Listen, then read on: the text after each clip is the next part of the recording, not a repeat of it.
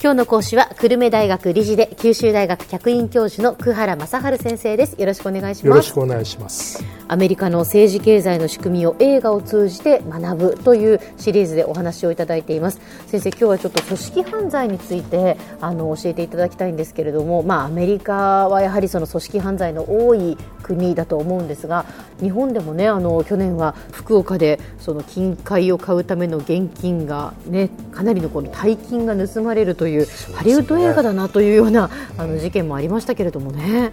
いやまさに日本の犯罪もアメリカ型になったんじゃないかと言われていたんですけども、ええ実はやっぱりアメリカの犯罪と日本の犯罪は犯罪を犯す組織の点で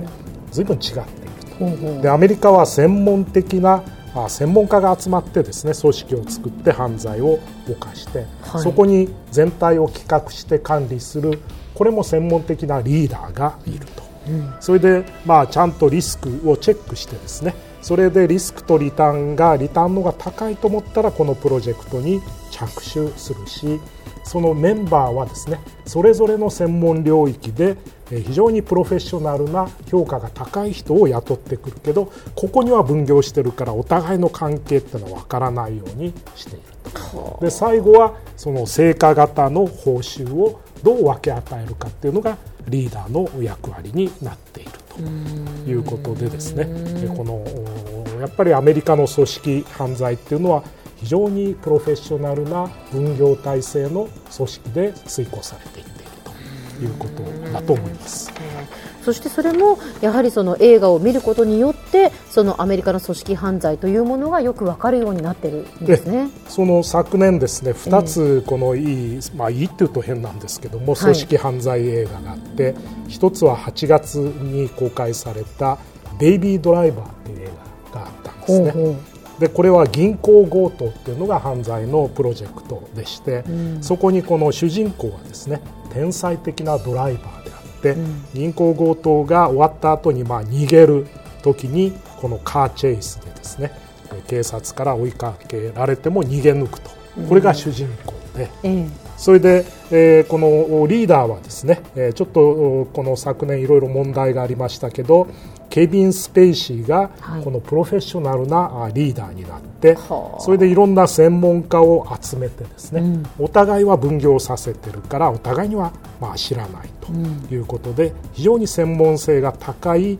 犯罪を犯していくと、これがまず8月のベイビードライバーだったんですね。それから同様にですね、えー昨年の10月に、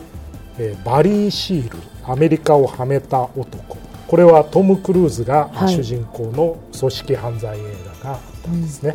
でこれはトム・クルーズっていうのはここではもともと TWA という大きなあこの航空会社のパイロットで操縦の能力が非常に優れていたんですけれども、CIA がまずこの人を雇ってですねそれで中南米の反政府組織に武器を密輸する業務を秘密で頼む。ですね。うん。そしたらこの人はですねいろんなまたプロフェッショナルなパイロットとか経理の人とかを集めてきてそれで現地からの帰りの便で今度は麻薬を密輸するようになってで自分たちで会社まで作ってしまったと。で CIA はなかなかですね自分たちの秘密の業務を頼んでいるから麻薬のところはまあ目をつぶってえーいたわけですね、そうするとこのあのマリー・シールズっていうのが武器と麻薬に関してアメリカでまあ最大の密輸業者に成長していくと。で CIA はですねやっぱりこれまあまずいと思ったんで、途中で、えーこの実は途中で FBI と麻薬捜査局がここに捜査に入ってくるんで、はいはい。CIA は証拠を抹殺してですねそれでこの人をまあ切るわけですけれども、えええこのお主人公は政府と司法取引してですね、まあ、政府もですねこれがいろんな国の解放戦線なんかとつながってるってことがあるんで政治的にまずかったんでですね、この人と司法取引をして結局、まあ、この犯罪を重罪ではなくしてしまうんですけれども、はい。まあ、最後はですね、えーこういう犯罪者は政府とえー犯罪者の間に入ってですね特にあの中南米の麻薬業者から狙われてしまって、え最後は、まああのまあ、悲惨な最後を遂げることになっていくわけですけども結局アメリカっていうのはそういう専門家を雇った組織犯罪集団が犯罪を犯していって、で最後に、まあ、この摘発するところが出てくるけど摘発する組織もどっちが敵か味方か分かんなくなっていって。で自分のことはもう自分で守るしかなくなってしまうという特徴がこの映画には出ていて、うん、でこのトム・クルーズっていうのはこの主人公を実によくこの演じているんですね、うんうん、えー、そういう意味でトム・クルーズが好きな方はこの映画を見るといいですし、うん、アメリカの組織犯罪っていうのはどういうものかということを考えるにもいいという映画だったですね。うんまあ、でも考えてみるとこうアメリカはそうやってその組織犯罪の映画がその、まあ、できるというのがですねあの日本では考えられないですよね。組織犯罪の作品ってそんな日本で。いや実は日本でもですね、まあ、いわゆる人情ものの映画っていうのは昔からいっぱいあったんですけども、はいこれも一応組織犯罪なんですけどそうですね、えー、これ面白いのは日本の組織犯罪とアメリカの組織犯罪が組織の在り方が全然違うと。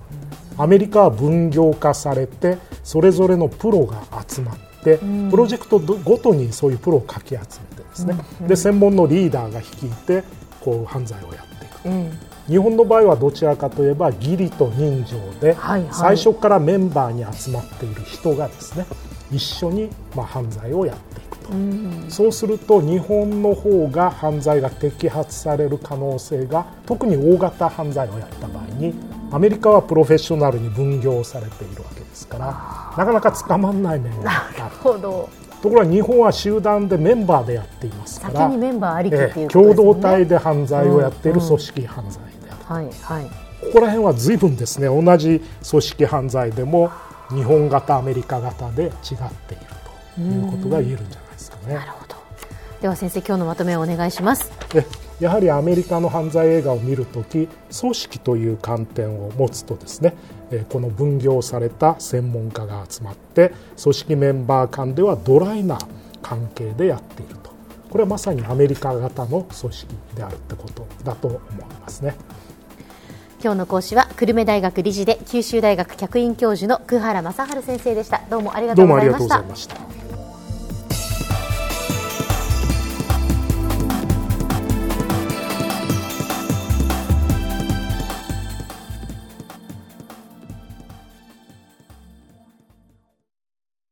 QT プロは通信ネットワーク、セキュリティ、クラウドなど QT ネットがお届けする ICT サービスです。